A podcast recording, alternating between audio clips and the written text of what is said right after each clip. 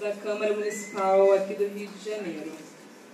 E para compor a mesa também, o Ciro Gomes, que é advogado.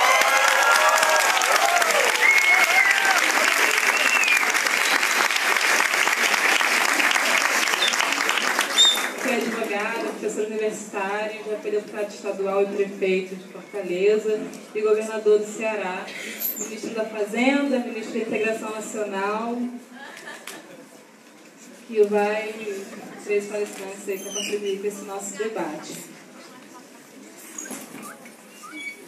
A gente vai passar para o professor Tarcísio, o vereador, professor Tarcísio Mota, para iniciar essa mesa.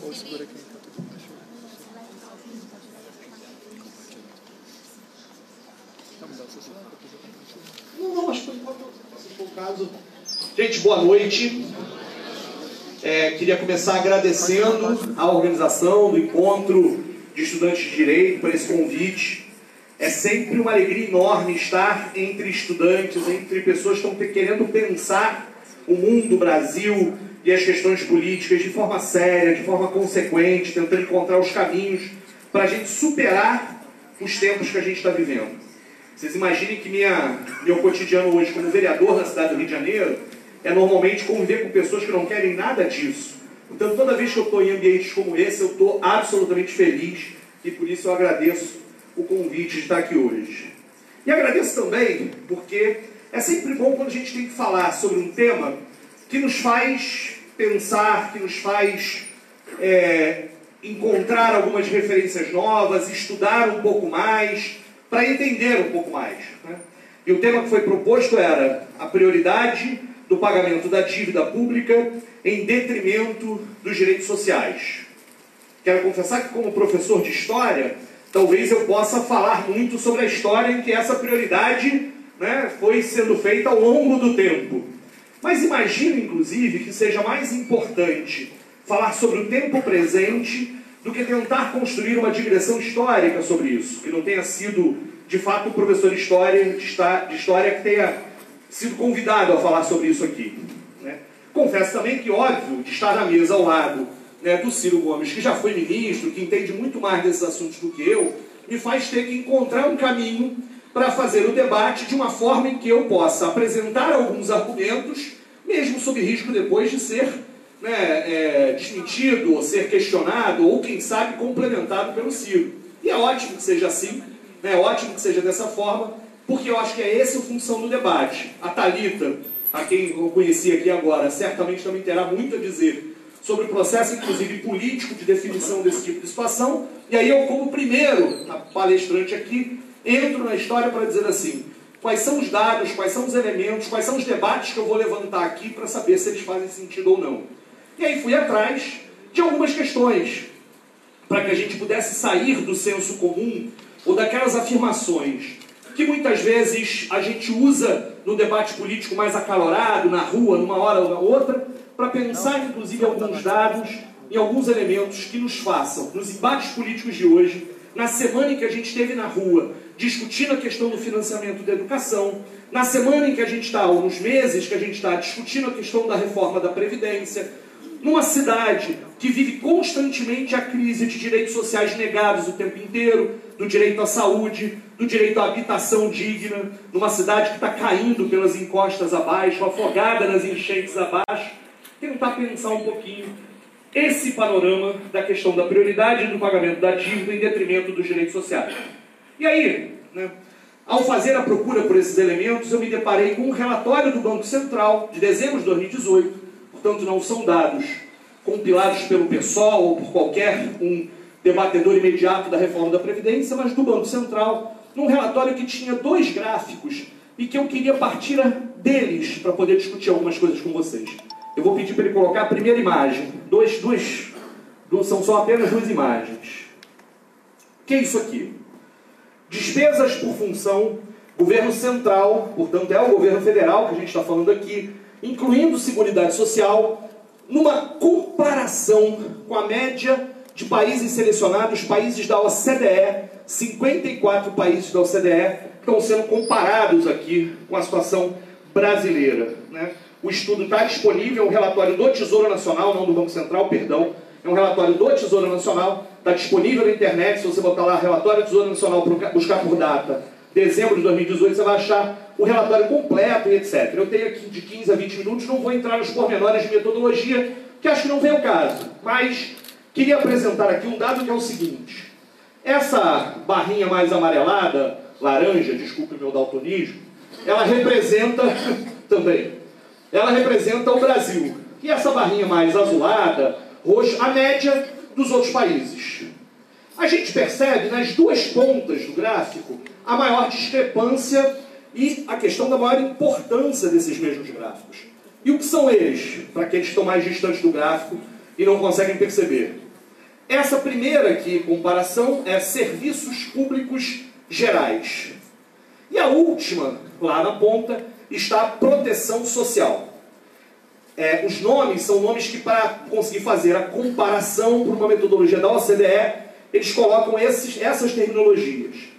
Os demais gráficos são defesa, ordem pública e segurança, assuntos econômicos, onde estaria agricultura, transporte, etc., proteção ambiental, habitação e serviços comunitários, saúde, aquele onde o Brasil é 2% e a média do OCDE é 3%, é, lazer, cultura e religião, aquele onde o Brasil é 0,1% e os outros países 0,5%, educação, 2,4% Brasil, 3,1% a média dos outros países, e proteção social.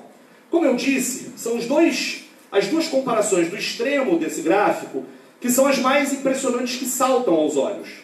Pois bem, naquele último, proteção social, por óbvio, está a questão da Previdência Social brasileira, alvo de é, propostas de reforma de todos os presidentes que passaram e a, a reforma prioritária do atual governo federal, do governo Bolsonaro.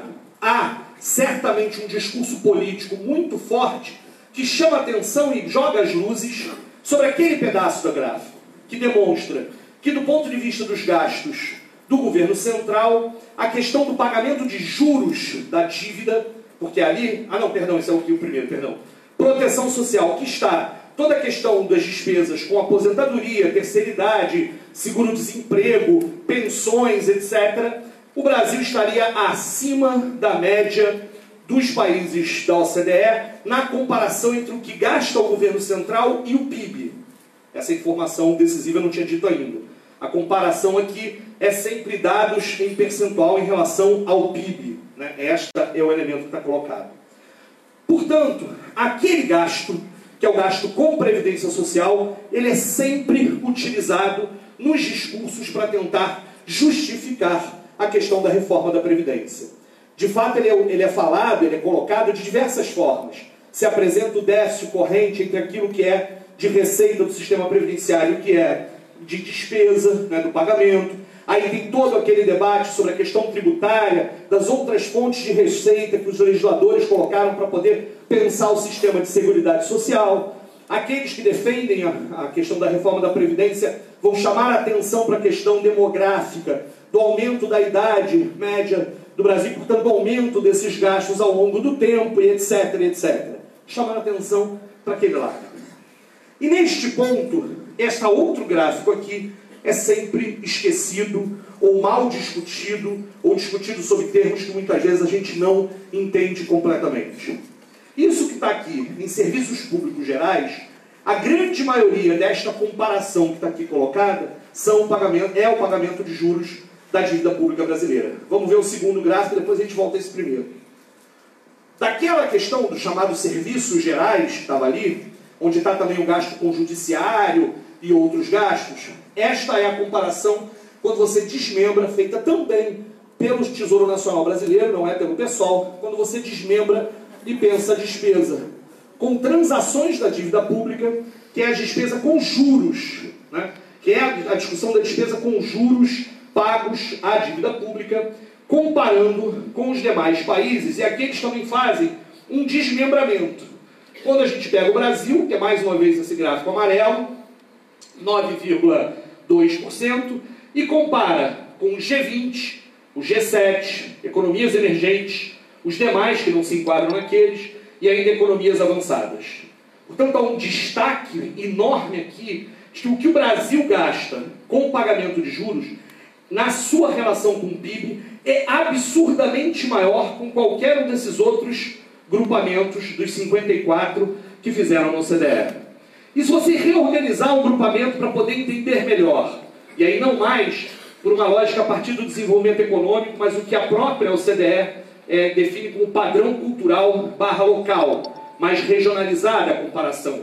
Nós temos o Brasil, América Latina emergente, que é o segundo conjunto, o segundo gráfico lá. Zona do euro, Europa emergente, Ásia emergente, o nosso gasto com juros é absurdamente maior do que os demais países quando comparados. Esses 54 por padrão de comparação, mesmo quando a gente modifica a forma de organizar os países para a comparação. O que é isso que a gente está tentando dizer aqui? Bom, qual é o sentido? E aí, volta para a primeira imagem. Qual é o sentido para que no debate político e público brasileiro se olhe para aquela ponta do gráfico e diga que o principal problema brasileiro está lá, sem que você discuta qual é o principal problema que pode estar aqui? Ou seja, se a gente exclui os extremos, a gente percebe que o Brasil, naquilo que são os direitos sociais, gasta menos do que os países da OCDE em todos os quesitos. Todos eles. Não há um único que a gente gaste mais. O governo central.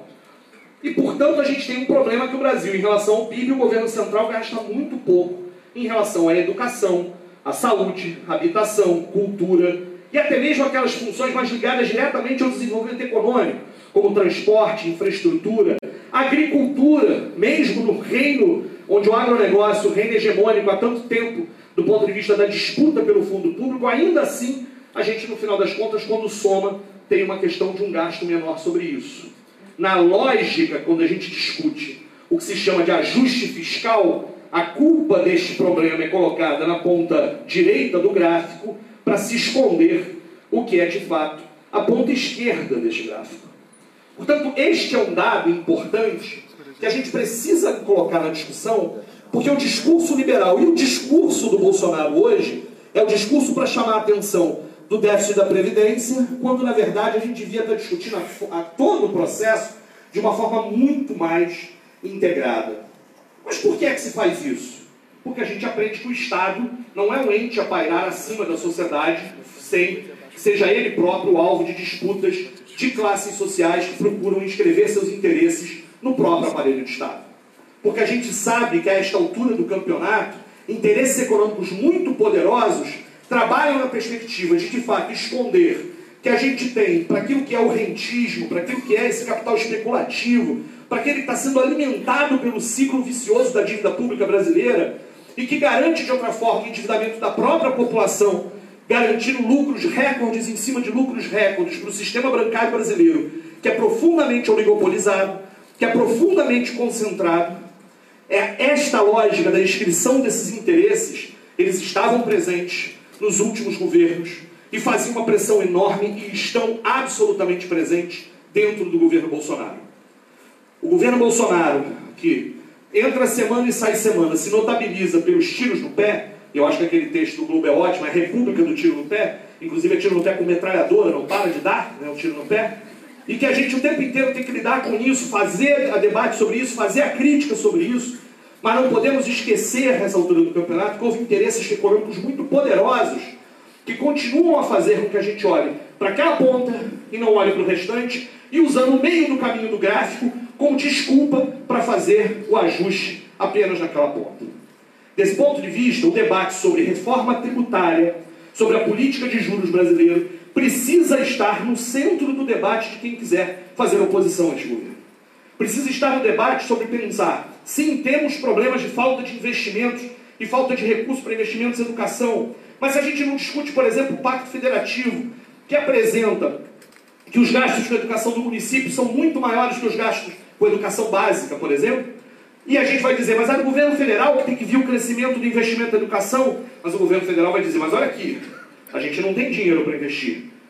Grande parte porque está preso no tipo de pagamento de juros e na questão previdenciária, dirão eles. Mas por que é que então se faz opção por um lado ou por outro? E aí a gente vai para o outro debate. Por que somos contrários, de fato, a este processo de reforma da Previdência colocado em curso. Um processo de reforma da Previdência, tem que me dizer quanto tempo falta. Está acabando? Conclua. Cinco minutos, ótimo. Eu vou, só para saber o quanto a gente tem tempo para falar de cada uma delas. Um tipo de reforma da Previdência que, a partir desta perspectiva do déficit, apresentada de diversas formas, vai fazer o quê? As pessoas terem mais dificuldade de acesso à aposentadoria e, portanto, cada vez mais sujeitas ao sistema de assistência e proteção social, que não é a aposentadoria, e por isso ele mexe na questão do benefício de proteção continuada, para fazer com que as pessoas recebam menos por mais tempo, porque sabe que as pessoas vão ter mais dificuldade ao acesso de uma aposentadoria mínima nessa altura do campeonato, dificultar o acesso fazendo o aumento do tempo de contribuição, a diminuição do cálculo dos próprios valores e, por fim, implantando um regime de capitalização que vai, na prática, inviabilizar as aposentadorias no futuro e inviabilizar agora que esta reforma, e é o grande mentira dela, de que se a reforma fosse resolver o problema que está colocado aqui no gráfico. Não, vai ser o contrário. Porque está claro hoje para muita gente, embora o governo não tenha ainda revelado todos os dados sobre isso, que o custo a ser pago pelo Estado brasileiro, pelo governo central, para o processo de transição entre o regime que a gente tem hoje, que é o regime da solidariedade da repartição, para o regime da capitalização, é um custo altíssimo que será pago a partir de agora.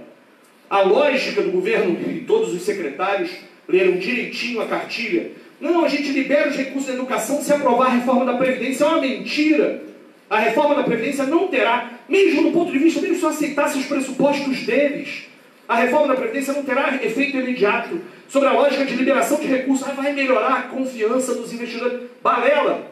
Derruba a Dilma que os investidores vão ter mais confiança. Faz a reforma trabalhista, que os investidores vão ter mais confiança. Faz o teto de gastos, os investidores vão ter mais confiança. Gente, está na hora né, da gente perceber que não é isso. Ao contrário, mesmo do ponto de vista desenvolvimentista, sem pensar na outra discussão, quando a gente vê que o Brasil gasta nos tais assuntos econômicos um terço do que gasta nos outros países da OCDE, a gente está tá no caminho errado. Não está gerando emprego. Né? A reforma trabalhista criou um problema enorme, porque você, na verdade, está tá ampliando os problemas da receita, da, das receitas previdenciárias. A gente sente isso nos municípios. Toda a panaceia do que foram as terceirizações e as OS que espalharam pela, pelo Brasil inteiro, criaram um problema claro, evidente, porque os regimes próprios de servidores dos municípios e dos estados deixaram de ter as receitas que contribuía para esses setores. E aí, qual é a discussão?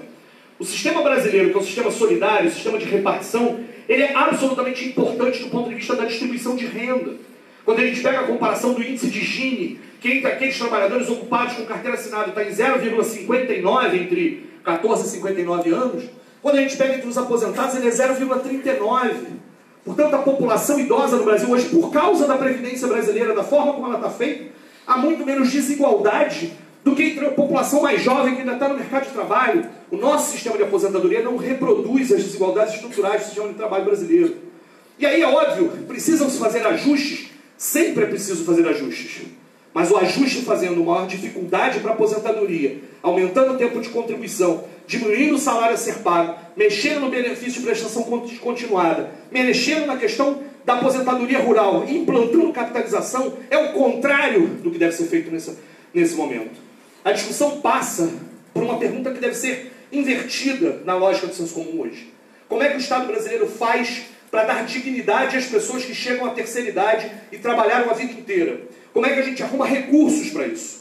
E aí, inclusive o debate sobre como é que você divide um Estado para gerar investimento, para gerar receita, para conseguir ter mais à frente condição de fazer isso, faz parte. A gente não deve criminalizar a dívida por si própria, mas deve pensar a dívida não como um mecanismo para remunerar o rentismo, mas como um mecanismo possível de desenvolvimento que muitas vezes acontece. Não é essa brasileira, da forma como ela está administrada e gerida. Desse ponto de vista, eu encerro a minha fala voltando a este debate pensando: a gente está na rua para impedir os cortes na educação, estamos corretos. Não faz sentido cortar a educação do jeito que estava sendo feito e mais, porque os cortes foram feitos de razões ideológicas, como diziam da balbúrdia, das escolas que primeiro eles selecionaram, depois para tudo isso. É um ataque frontal à educação. O governo Bolsonaro não é um governo que corta na educação. Isso a Dilma fez. Isso outros governos fizeram. Mas ao mesmo tempo, quando Dilma cortava, ainda assim era pela desculpa de que estava no ajuste fiscal, mas enquanto isso tinha todos os números de expansão do ensino superior para mostrar, para dizer que não era inimiga completa, não inimiga da educação. Eu fiz greve contra o Haddad no Ministério da Educação. Era professor do Colégio Pedro II. Tem nenhum problema de ter feito aquela greve, de ter cobrado mais verbas para a educação federal naquele momento, de ter feito a crítica do plano de desenvolvimento da educação, de ter feito a crítica da implantação da meritocracia e de todo o projeto educacional que estava lá o Haddad. Mas em nenhum momento a gente olhava para aquele governo dizendo que era um governo que desqualificava a produção de conhecimento e educação como um fator fundamental do país. Essa é a diferença e o tamanho do inimigo que a gente tem que enfrentar unificadamente agora. Construindo a maior unidade possível para retomar um tipo de debate onde nós podemos, inclusive, discutir se chegamos ou não aos 10% do PIB para a educação, como é que a gente investe, como chega e etc. Mas em nenhum momento o parâmetro pode ser um governo que é absolutamente inimigo da educação como princípio inimigo do conhecimento. E aí precisa ser colocada a questão que ou repactuamos o Pacto Federativo, discutimos reforma tributária, discutimos o sistema de juros bizarro que o Brasil vive hoje, ou a gente não vai ter dinheiro para poder botar as políticas sociais na prioridade que elas deviam ser por todos esses governos. E isso a gente vai fazer com muita luta, porque só a luta muda a vida.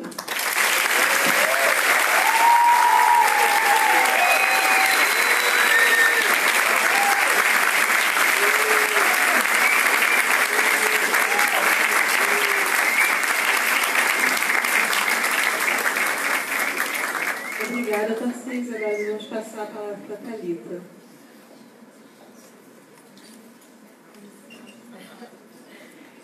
É, primeiramente, queria desejar boa noite a todas e a todos. Acho que é com muita alegria né, que a gente vê num sábado chuvoso no Rio de Janeiro tantas pessoas presentes em, uma, em um auditório dispostas a discutir política, dispostas a debater política e a debater é, o Brasil, né, e o projeto de desenvolvimento que está colocado no Brasil e alternativas que precisamos construir coletivamente a esse projeto que eu não diria, na verdade, que é de desenvolvimento, mas é um, um projeto de retrocesso, de regressão democrática. É difícil falar, depois da oratória do Tarcísio, não apenas pela capacidade de oratória, mas pela qualidade né, da fala dele, assim como eu tenho certeza será também a fala do Ciro Gomes, que eu não conheci a capacidade de lidar com números e com informações nas eleições do ano passado. Mas em 2006, que eu estava lembrando, quando eu recente vim no corredor, foi quando eu comecei a me organizar politicamente, a atuar na política, era a época do debate da transposição do Rio de São Francisco. E eu era estudante de ensino médio em Niterói, e o senhor foi participar de um debate lá e fez uma defesa extremamente qualificada que me fez sair extremamente convencida da transposição do Rio São Francisco em uma família de geógrafos e ambientalistas. Então isso não é um caminho. Então imagina o debate que não era na minha casa em torno disso, como foi, como foi, como era difícil realmente me, me convencer. É, eu sou graduada em Ciências Sociais pela PUC Rio, Sou mestra e atualmente doutorando em Ciência Política pelo IESP da UERJ e estudo esquerda e direita na América Latina com foco nos governos do nos governos e dos partidos políticos do Brasil, do Chile e do Uruguai. Como é, eu estou compondo uma mesa com pessoas extremamente qualificadas no debate público, né, é, que têm longa trajetória tanto em cargos eletivos quanto em, em cargos e em posições políticas, no Rio de Janeiro, no Brasil, eu vou tentar explorar um pouco os fundamentos próprios da política, né? E do que vem sendo refletido pela ciência política é, no debate sobre economia política, né? Afinal, é, o debate sobre a dívida pública não pode ser um debate encastelado nos departamentos de economia, mas precisa ser um debate de toda a universidade, de toda a sociedade. É, relacionando isso a um debate sobre o estado de bem-estar social e a construção e a importância de nós garantirmos direitos sociais no Brasil. Né? É, eu digo isso porque é muito importante é, que as instâncias deliberativas da democracia não estejam submetidas apenas à economia e que a gente não veja a economia como algo descolado, como algo distante e próprio de burocratas ou de especialistas econômicos. Acho que, especialmente no Brasil, é, nós conseguimos muito associar o debate de modelo de desenvolvimento, de modelo de economia, é, a um debate de democracia sobre quem decide o modelo de desenvolvimento. E aí, é, eu estou colocando isso aqui porque recentemente, dentre os diversos ataques né, que têm se intensificado desde 1 de janeiro de 2019, um dos ataques que eu considero particularmente mais significativos e que têm sido pouco debatidos na sociedade foi a extinção por parte do governo Bolsonaro, capitaneado pelo ONIX, de todos os mecanismos de participação social que haviam, que haviam sido constituídos e garantidos na Constituição Federal de 1988 e expandido e diversificado de forma significativa é, nos últimos 30 anos. É, isso, para quem não é ambientado com, com essa discussão propriamente de respeito, é fundamentalmente a criação de conselhos de políticas públicas, né? Hoje, se a gente tem um SUS, um Sistema Universal de Saúde, com repasse da União para os municípios, é porque nós, nós temos um Conselho de Saúde e um movimento de saúde ativo e protagonista do debate de, de saúde no Brasil. Se nós conseguirmos, conseguimos criar tantas universidades federais, criar o ProUni, expandir a vaga nas universidades e tratar o conhecimento como um direito, é porque a participação social sempre esteve no centro do projeto de democratização do Brasil, né? E aí eu digo projeto de democratização não apenas como habitualmente é referido desse ciclo progressista e dos governos Lula e Dilma, mas desde a promulgação da Constituição Federal de 1988 mesmo, porque, e isso é um dado inclusive internacional, né, que diz não apenas sobre o Brasil, mas sobre o mundo inteiro, é de como a vida é sempre melhor em democracia. Então, como a democracia inexoravelmente sempre nos traz ganhos, né, em debates de indicadores sociais, e como regressões à democracia e implementação de projetos autoritários sempre nos trazem perda de direitos sociais e aumento de, de posições no IDH e nesse tipo é, de ranking. Isso posto, é, acho que é importante no debate sobre direitos sociais nós pensarmos onde nós estamos hoje no Brasil, né? Que Brasil que a gente vive hoje.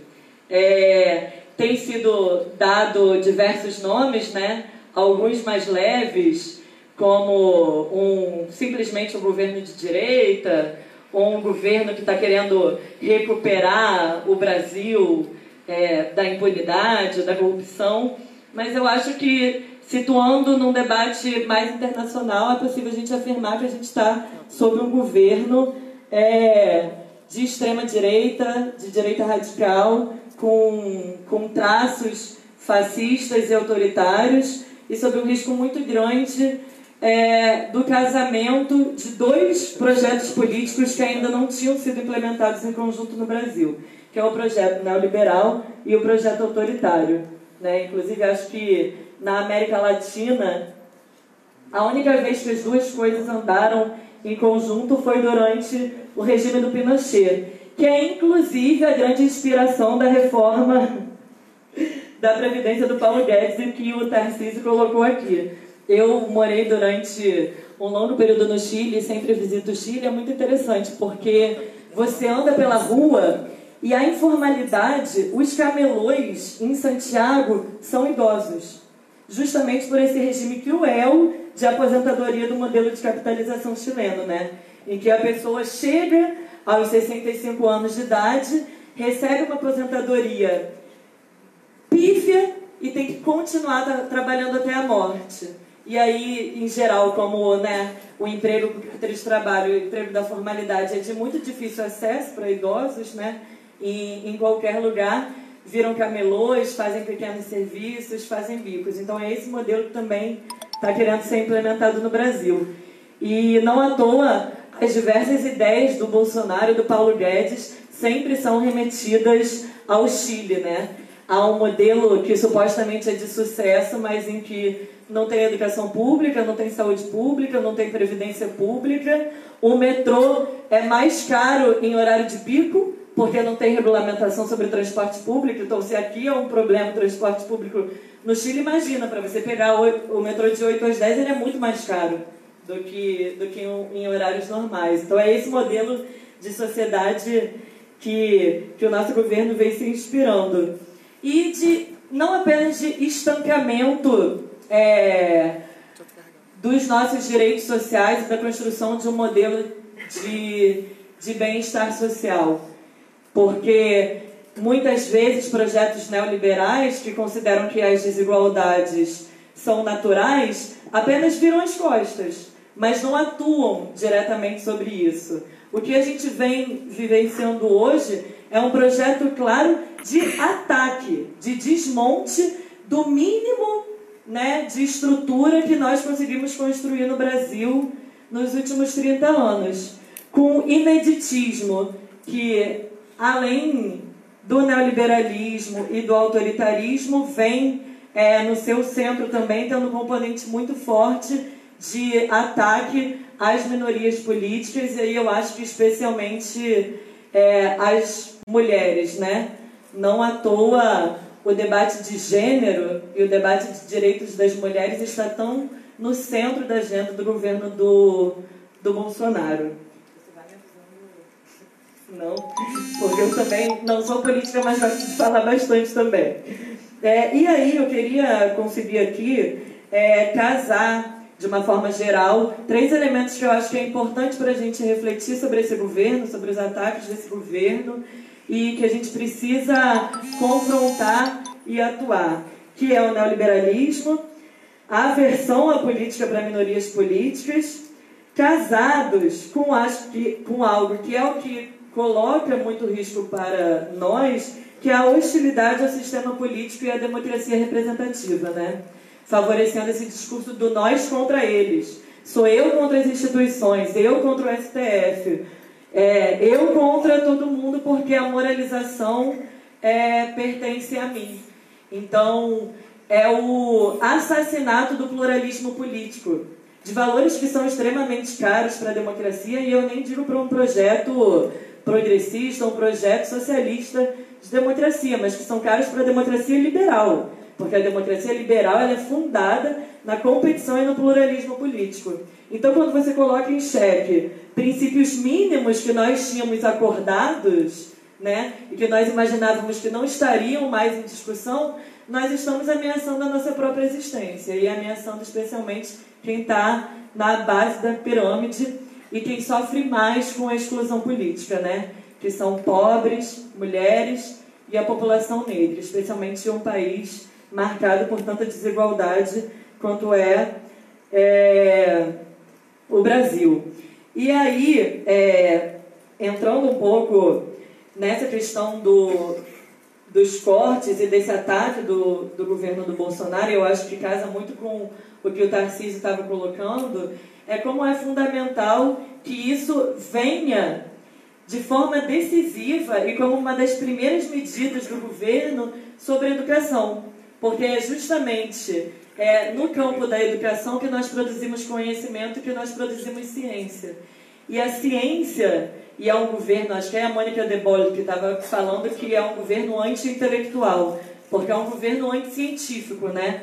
Porque quando nós temos dados, como foram apresentados, fica difícil de você defender atrocidades, aberrações. Mas quando você impede que esses dados não apenas sejam produzidos, mas sejam analisados e que sejam produzidas políticas públicas com base nesses dados, fica muito mais fácil de você impor um projeto destrutivo. E aí relembrar que não estão apenas ocorrendo esses cortes na educação que já foram colocados pelo Tarcísio, que felizmente acho que felizmente acho que a última quarta-feira foram é, foram momentos em que demonstraram que nós temos capacidade sim de resistir isso, mas também está sob ameaça o IBGE e a produção do nosso censo no ano que vem, né? É algo que precisa ser falado.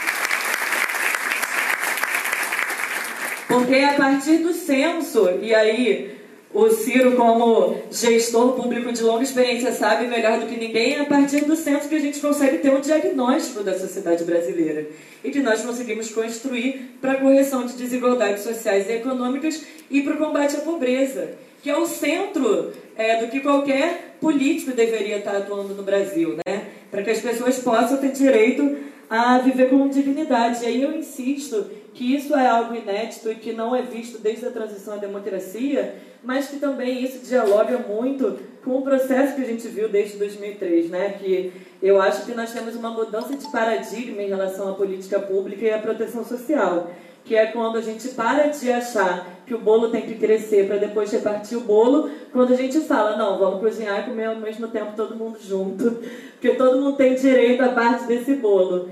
E aí é quando, por exemplo, a educação também passa a ser vista de uma outra forma, né? E aí eu acho que é muito emblemática. Eu me lembro, acho que, não sei se foi no, no lançamento do ProUni propriamente, mas uma fala muito emblemática do Lula, que ele dizia que a educação no país ia ver, ia passar a ser vista agora como investimento e não sobre gasto, e não como gasto, né?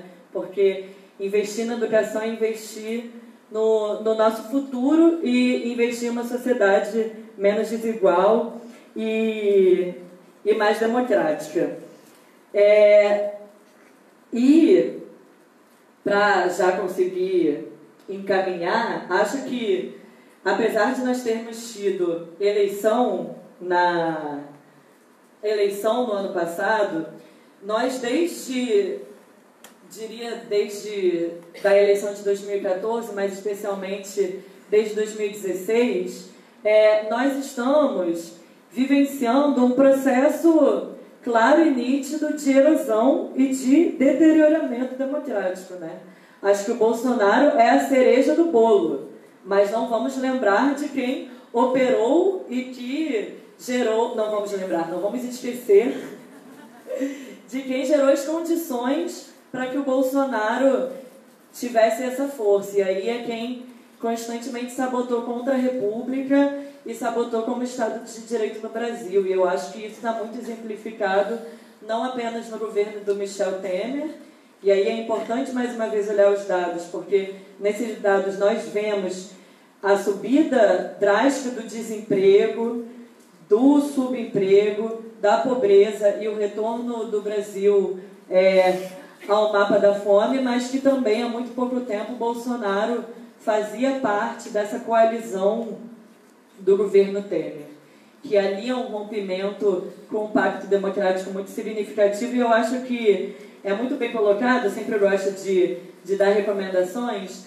é pelo Vanderlei Guilherme dos Santos, que acho que é um dos maiores cientistas políticos, o maior cientista político do Brasil, que é quando nós é, desprezamos um princípio inviolável da democracia, que é o sufrágio universal, é o direito ao voto, e passamos a colocar no poder o que nos convém, e não o que o povo elegeu democraticamente.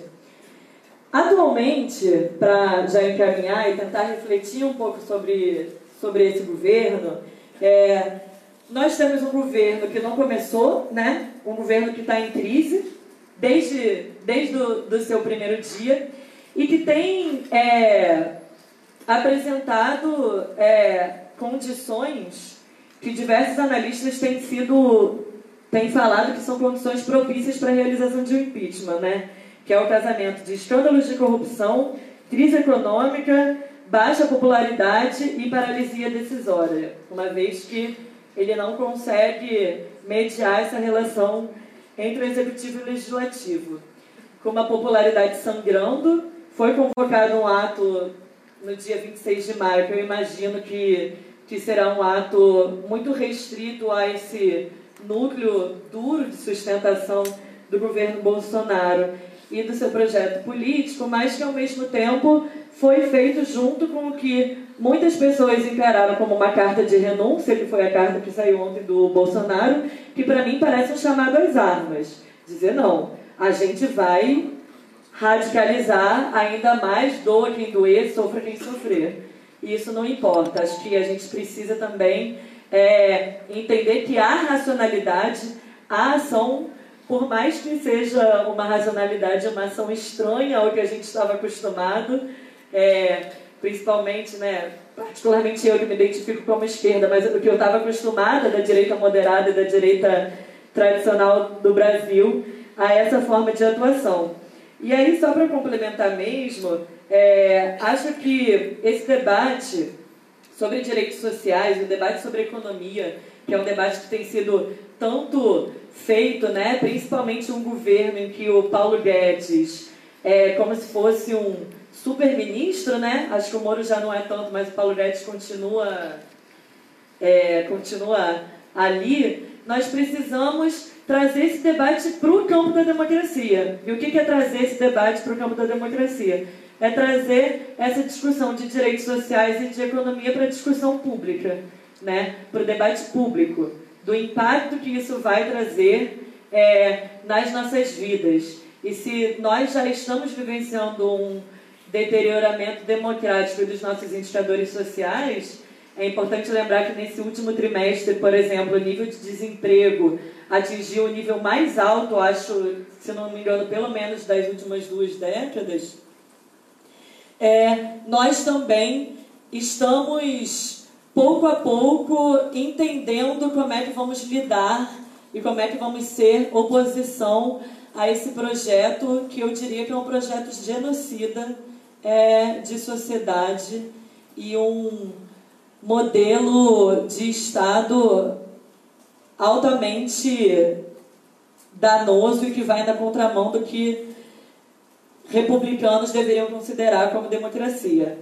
E aí, seguir nesse caminho né, de conformação de frente, do debate sobre educação, acho que temos aí um, um, um uma pauta plural que agrega, que consegue então, ao mesmo tempo, fazer um debate sobre o público, sobre direito público e sobre os direitos sociais, mas também atualizarmos o programa político que nós temos para o país. Acho que não dá mais também para nós ficarmos em velhas fórmulas de teoria da dependência, de neodesenvolvimentismo e de diversas, diversos projetos super interessantes e profícuos para um determinado período do Brasil. O Brasil é outro, nós temos uma outra ecologia social e política e nós precisamos nos debruçar é, sobre ela e sobre qual é a realidade de hoje é, para produzir caminhos de enfrentamento ao governo Bolsonaro que o Brasil possa sair desse triste buraco em que se, em que se meteu. E aí aproveitar a presença de duas lideranças, tanto do PDT quanto do PSOL, para relembrar que uma próxima trincheira importante são as eleições locais de 2020. Que se o Bolsonaro não tiver sofrido impeachment ainda, será. Porque eu não sei. Não, eu não sei, eu não estou dizendo isso. E eu nem, e eu nem acho isso necessariamente bom, porque eu sou uma defensora da estabilidade política e eu acho que talvez o impeachment possa trazer algo muito pior por aí do que o Bolsonaro. Não duvidem que as coisas podem piorar.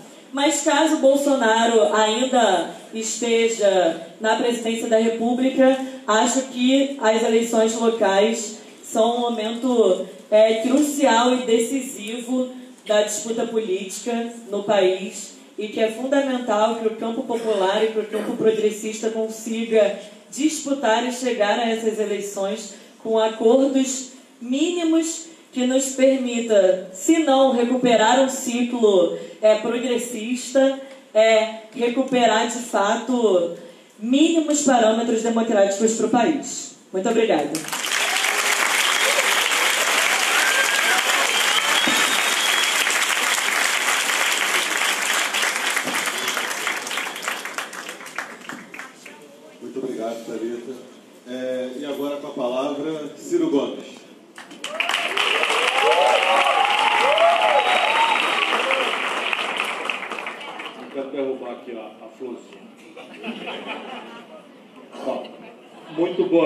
todas e a todos. Eu quero agradecer, assim, muito especialmente o convite para estar no Regional dos Estudantes de Direito.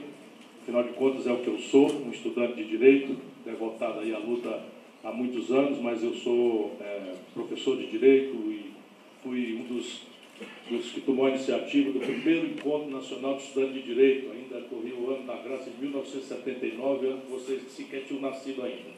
Portanto, eu tenho essa alegria muito grande de ter sido lembrado para estar aqui. E essa alegria, me permite um rápido protocolo que eu exercito com muito prazer, ela aumenta pela possibilidade de repartir uma mesa com gente tão qualificada, tão séria, tão preparada, quanto o professor e militante, líder político Tarcísio Mota. O Rio estaria em excelentes mãos, muito melhormente se estivesse nas mãos dele do que, infelizmente, acabou estando. Penso eu, E essa jovem intelectual que está a refletir com profundidade sobre essa questão complexa que é a esquerda em países da Latinoamérica, a professora Talita Santiago. É um prazer repartir essa mesa. Cumprimento aos organizadores, do Cássio e da Heloísa, agradecido aí pela gentileza. E como velho, quero cumprimentar meus colegas, dois professores, em nome de todos. Está aqui o professor Ricardo Cardoso, que é vice-reitor da Unirio, e está aqui o professor decano de Ciências Jurídicas e Políticas do Centro de, enfim, do Centro Professor Benedito Adiodato. Abraço a eles e deles cumprimento a todos os professores. A vantagem de falar depois de gente capaz, competente, brilhante, é que você pode dizer, faço minha as palavras dele, né? e eu posso então propor um outro olhar, já quase repetindo, né? sobre essa questão que nos foi proposta, mas que já está evidenciado, tem uma interação com tudo mais. Portanto, é muito feliz a organização que traz para debate, debater no sábado de noite dívida pública e direitos sociais. Parece uma coisa absolutamente exótica, mas não é.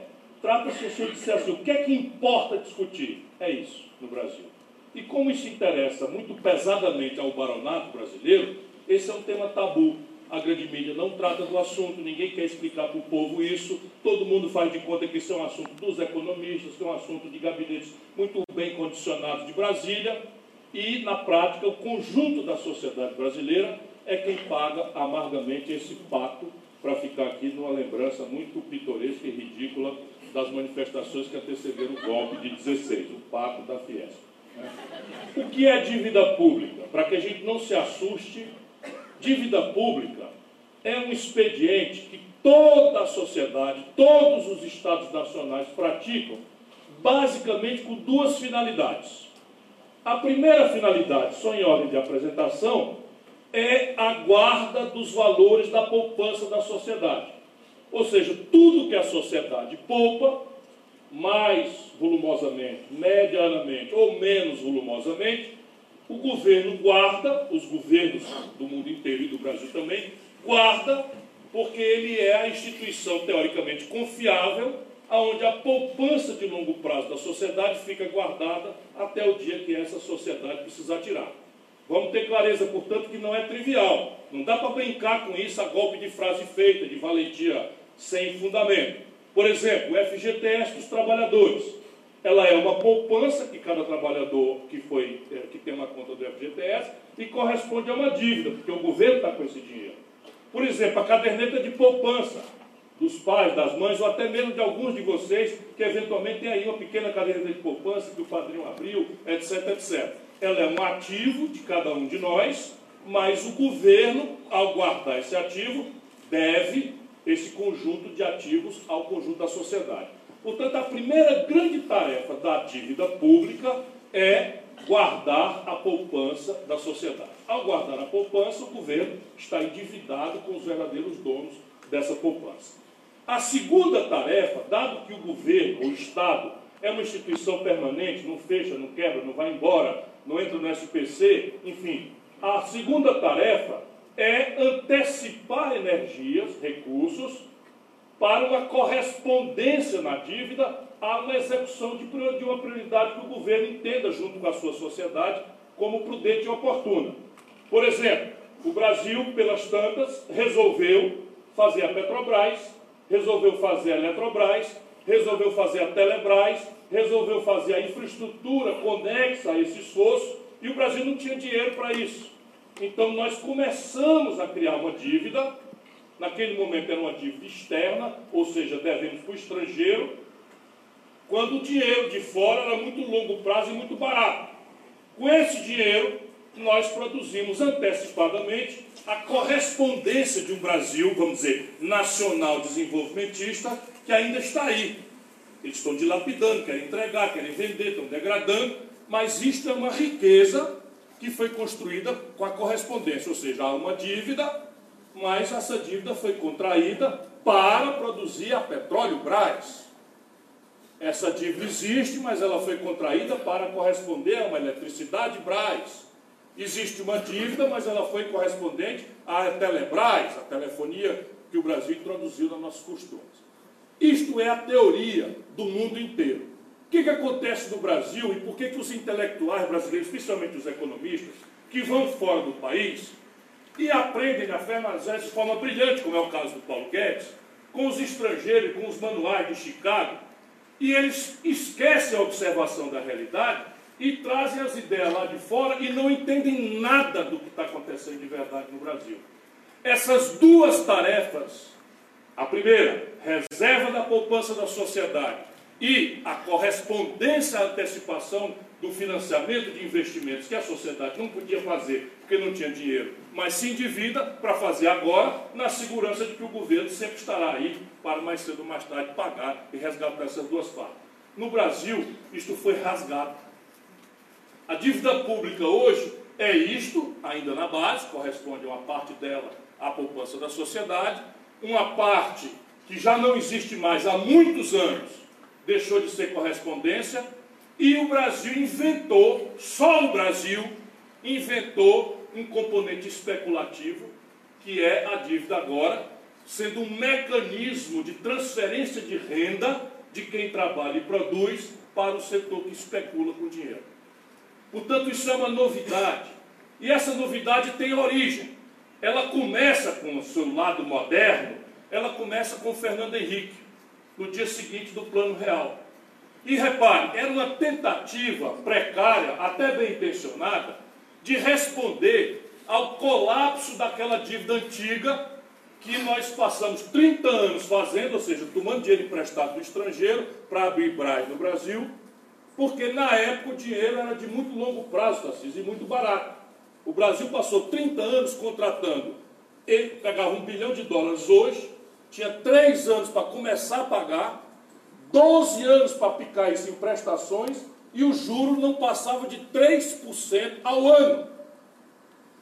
Então nós danamos a tomar esse tipo de dinheiro de longo prazo e barato e produzir o Brasil moderno, industrial, para infraestrutura, etc, etc, etc. No ano 80, para dar um símbolo, essa mamata acabou. O juro que era barato explodiu lá no estrangeiro. E o Brasil, como todos os países que dependiam desse fluxo de dinheiro barato de fora, quebrou. Quando quebrou, nós tínhamos uma ditadura. Esse é o mal, por isso que a palavra da professora Talita é muito importante, porque democracia não é o direito de votar e ser votado, o direito de se reunir aqui no, no, no Benjamin Constant e a gente botar defeito no governo e ir para casa todo mundo tranquilo, sem apanhar, sem levar, sem ser esquartejado, sem ser exilado. Democracia é uma coisa muito mais complexa e profunda. Quando explodiu a economia brasileira por conta da perda desse dinheiro que financiava o nosso país, não existia dívida interna. O Brasil só tinha dívida externa. E nós tínhamos uma ditadura. Quando quebrou, nós todos da oposição, os militares diziam: opa, temos um problema. O dinheiro que eu tomava a 3% de juros agora passou a 29%. E a gente não quer nem saber. Vá se, né? Dizer lá para eles, devolva a democracia que a gente conserta. E isso gerou um é Era correto, eu penso. Eu já estava por ali. Mas assim, nós, para fazer isso, nós tínhamos que ter um consenso raso. E o consenso raso era o temário institucional. Toda a elite política brasileira de oposição lutavam juntos pela anistia, pelas eleições diretas, pela Assembleia Nacional Constituinte. Até porque, se a gente fosse discutir modelo de economia política, socialismo, social-democracia, empresa pública, empresa estatal, sistema tributário progressivo, a primeira reunião acabava em tapa e a segunda não acontecia. Porque estava lá o Teotônio Vilela, o de Alagoas, o menestrel das Alagoas e o Luiz Carlos Prestes. Estava lá o Ulisses Guimarães, o católico fervoroso conservador do interior de São Paulo, e o, o João Amazonas. estavam nas reuniões o, o, o Brizola, o Miguel Arraes e estava, vamos dizer, Franco Montoro, democrata cristão. Isto explica por que a gente arrebentou. Aí nasce a ideia de que, não tendo equação estratégica para resolver o colapso do velho modelo de desenvolvimento do Brasil, nós então resolvemos fazer o puxadinho da dívida interna. Então começamos a criar uma dívida interna já rompido com a lógica de reserva de valor da poupança do povo e já rompido com a lógica de ser correspondência, antecipação de recursos para executar coisas que amanhã reproduziam o, o, o recurso a, a, aplicado para fazer as coisas. Já começamos a criar uma dívida na base de privilegiar a especulação. Como é que se privilegia a especulação? Violentando toda a lógica da dívida pública do mundo inteiro. O professor Tarcísio trouxe um quadro da OCDE. E ele reproduziu aqui o que é o método da literatura e de todas as experiências internacionais. A gente compara dívida pública com PIB. PIB aqui todo mundo sabe o que é. É a soma das riquezas que o país produz num certo ano. Mas ninguém paga dívida pública com PIB. Você paga dívida pública é com o caixa da União. É com os impostos que a União arrecada. E aí tem um conflito distributivo. Ou você gasta com educação, ou gasta com saúde, ou gasta com juro. Dinheiro não multiplica. E aqui começa como é importante e clave o tema que vocês trouxeram para a nossa reflexão hoje à noite. Então, quando a gente compara com o PIB, nós estamos fazendo o que o mundo e a literatura fazem, por quê? Porque, por definição, na literatura e no mundo, a dívida pública é de longo prazo. Então, a, a ideia é o seguinte: eu não preciso saber quanto é que o governo está arrecadando hoje, da mão para a boca, quanto é que ele está gastando. Eu preciso saber como é que a economia daquele país está evoluindo, o PIB, se está crescendo, se tem perspectiva de daqui 20 anos dobrar ou, ou multiplicar por um e meio, ou aumentar um terço. Por quê? Porque a dívida pública é de longo prazo e eu não preciso olhar o dia a dia do caixa, eu preciso olhar se a economia que produz os impostos está sadia e está evoluindo. Por isso a gente compara a dívida com o PIB. No Brasil, rasgaram essa prática. Hoje, por exemplo, a dívida interna do Brasil custa é, é de 5 trilhões com T de tapioca e 400 bilhões com B de bola. Então, 5 trilhões de reais. Agora, isso não deveria ser um problema, porque isso equivale a quase 80% do PIB. Mas por que, que é um problema? Ora, nos Estados Unidos, a dívida americana corresponde a 120% do PIB americano e lá é o juro negativo, não tem problema nenhum, ninguém está falando que os americanos vão quebrar, que tem que fazer uma reforma para matar o povo, que tem que destruir a educação, para fazer. Eles devem 120 e nós só 80. O Japão deve 220% do PIB. Mas por que, que o Japão não está longe de quebrar? Porque a média de vencimento da dívida japonesa é de 25 anos. Ou seja, a dívida de 220% vê-se em 25 anos. A dívida americana vê-se em 40 anos. E aí ninguém precisa ser economista. Aqui nenhum de nós tem dinheiro no bolso, suponho, para comprar um carro à vista. Mas você pode, dando uma melhorada ali, um Gol Mil, se fizer ali um financiamento de 72 meses, né, tome cuidado com o juro, você até faz uma dívida muito grande, mas a sua preocupação não é tão maior, porque puxando a dívida em 72 meses, que é o prazo, fica uma prestação de 250 reais por mês. 250 dá para pagar. Para a classe média, evidentemente que eu estou falando. E isso é a mesma coisa para a dívida pública. Então, no mundo inteiro, como a dívida tem aquelas duas características, ela é de longo prazo. No Brasil, ela vence todinha em cinco anos. Sendo que um quarto dela 1 trilhão e 400 bilhões de reais nesses quatro dias. Isto daqui é crime. Nada justifica, nada explica, nada é razoável e, infelizmente, isto tem sido a característica desde o Fernando Henrique até aqui. Aos números, para não parecer qualquer tipo de paixão, e eu, eu sou dublê de militante e acadêmico. Eu estou aqui mais hoje como acadêmico para não me zangar com, a, com as coisas da contradição do nosso lado. Né? Uma partezinha do, das falas da, da, da Thalita me deu quase vontade de, de fazer uma parte ali, porque não é verdade propriamente que tenha sido Michel Temer que foi botado aí pelo Lula. Né? Não é verdade que o desemprego explodiu com Michel Temer, o desemprego explodiu com a Dilma, que nomeou Levi, ministro da Fazenda, que é hoje o presidente do BNDES do Bolsonaro. Só para a gente ter algumas clarezas, mas isso é irrelevante. A qualidade desse nosso encontro, isso é irrelevante. Olhem os números. Quando o Fernando Henrique finalmente assume, no colapso do governo Sarney, da inflação, etc, etc, etc, a dívida pública brasileira, no dia que ele assumiu, eu era ministro da Fazenda, com 36 anos de idade, eu era ministro da Fazenda do presidente Itamar Franco. Eu ajudei a consolidar o Plano Real. Pois bem, são números oficiais da minha responsabilidade. Quem quiser vai no Google e pesquisa. No dia que o Fernando Henrique tomou posse, a dívida brasileira tinha levado 500 anos de Pedro Álvares Cabral a Itamar Franco para chegar em 36% do PIB. 36% do PIB era a dívida brasileira quando o Fernando Henrique tomou posse.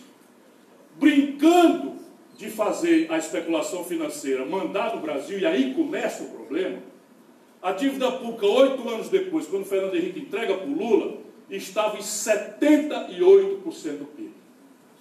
E isto é a dívida. Mas olha o que, é que acontece na paralela. No fluxo, o Fernando Henrique sobe a carga tributária brasileira de 27,5% para 32,5%, a maior alta de carga tributária da história do capitalismo mundial, e vende 100 bilhões de dólares, privatizando a Vale do Rio Doce, a Telebrás, etc., etc., como a Telege aqui. Ou seja, no fluxo ele aumentou violentamente a carga tributária, no estoque ele desmobiliza 100 bilhões de dólares e na brincadeira de juro, por vassalagem ao sistema financeiro, que é quem manda e desmanda nesse país há década, desde o senhor Fernando Henrique Cardoso, a dívida brasileira saltou em oito aninhos, de 36% para 78% do PIB. Quando o Lula toma posse, o Lula faz um esforço absolutamente notável, que é uma coisa muito esquisita e calhorda da elite brasileira. Quando precisa de fazer austeridade, quem tem feito austeridade no Brasil é a esquerda, não é a direita liberal e conservadora. O Lula passa dos oito anos de mandato dele, sete produziu os maiores superávites, que é a sobra entre o que o governo arrecada e o que o governo gasta. O Lula produziu o maior superávit da história da economia mundial. Quase 2,1% do PIB por ano de economia. Aí a dívida que estava galopando desce de 78% para 56% do PIB. Mas os números no caixa são chocantes. O Lula recebe o Brasil com 600 bilhões de reais de dívida, paga 1 trilhão e 480 bilhões de reais e termina, entrega para Dilma devendo 2 trilhões de reais. Compreende o que eu disse? Ou seja, você por causa do juro alto, você paga e termina está devendo mais do que do que estava antes e a dívida começa com a Dilma a explodir novamente. E aqui nós estamos nessa equação. Isso tem saída? Evidentemente que tem. Por exemplo, quando a Dilma tomou posse, a taxa de juros no Brasil era muito baixa. E ela cuidou de baixar um pouco mais. Porque, volto a dizer, o problema da dívida não é o tamanho, é o perfil. É quanto ela custa para girar e qual é o prazo dela. Então, a primeira providência é trazer o juro, que é o custo de dar dívida, para baixo.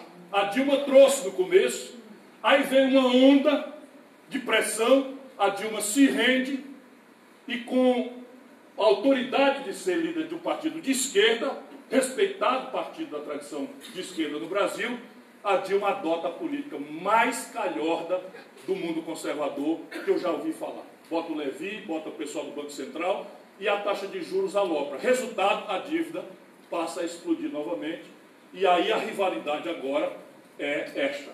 O Brasil não tem mais superávit primário, ou seja, nós estamos no pior dos mundos.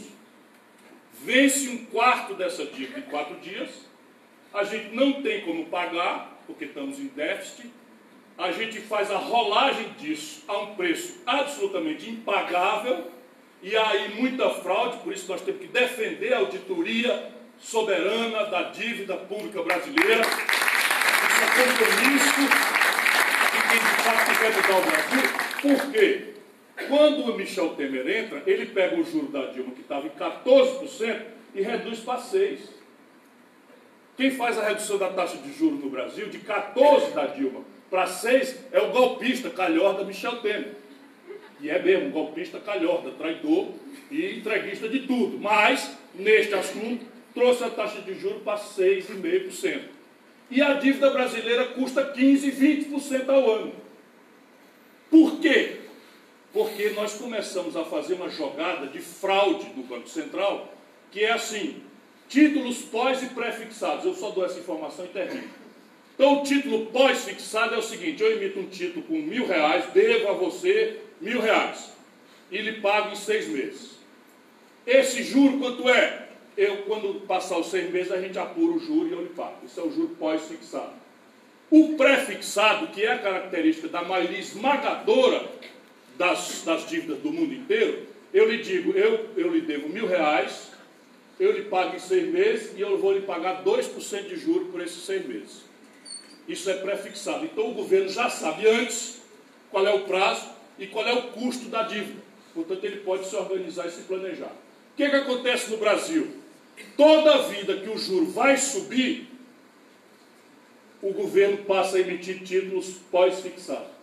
De maneira que quando o juro cai, todo, não, pré-fixados. Então, quando o juro cai, a dívida não muda, porque eu prefixei ela lá nos 14 da Dilma.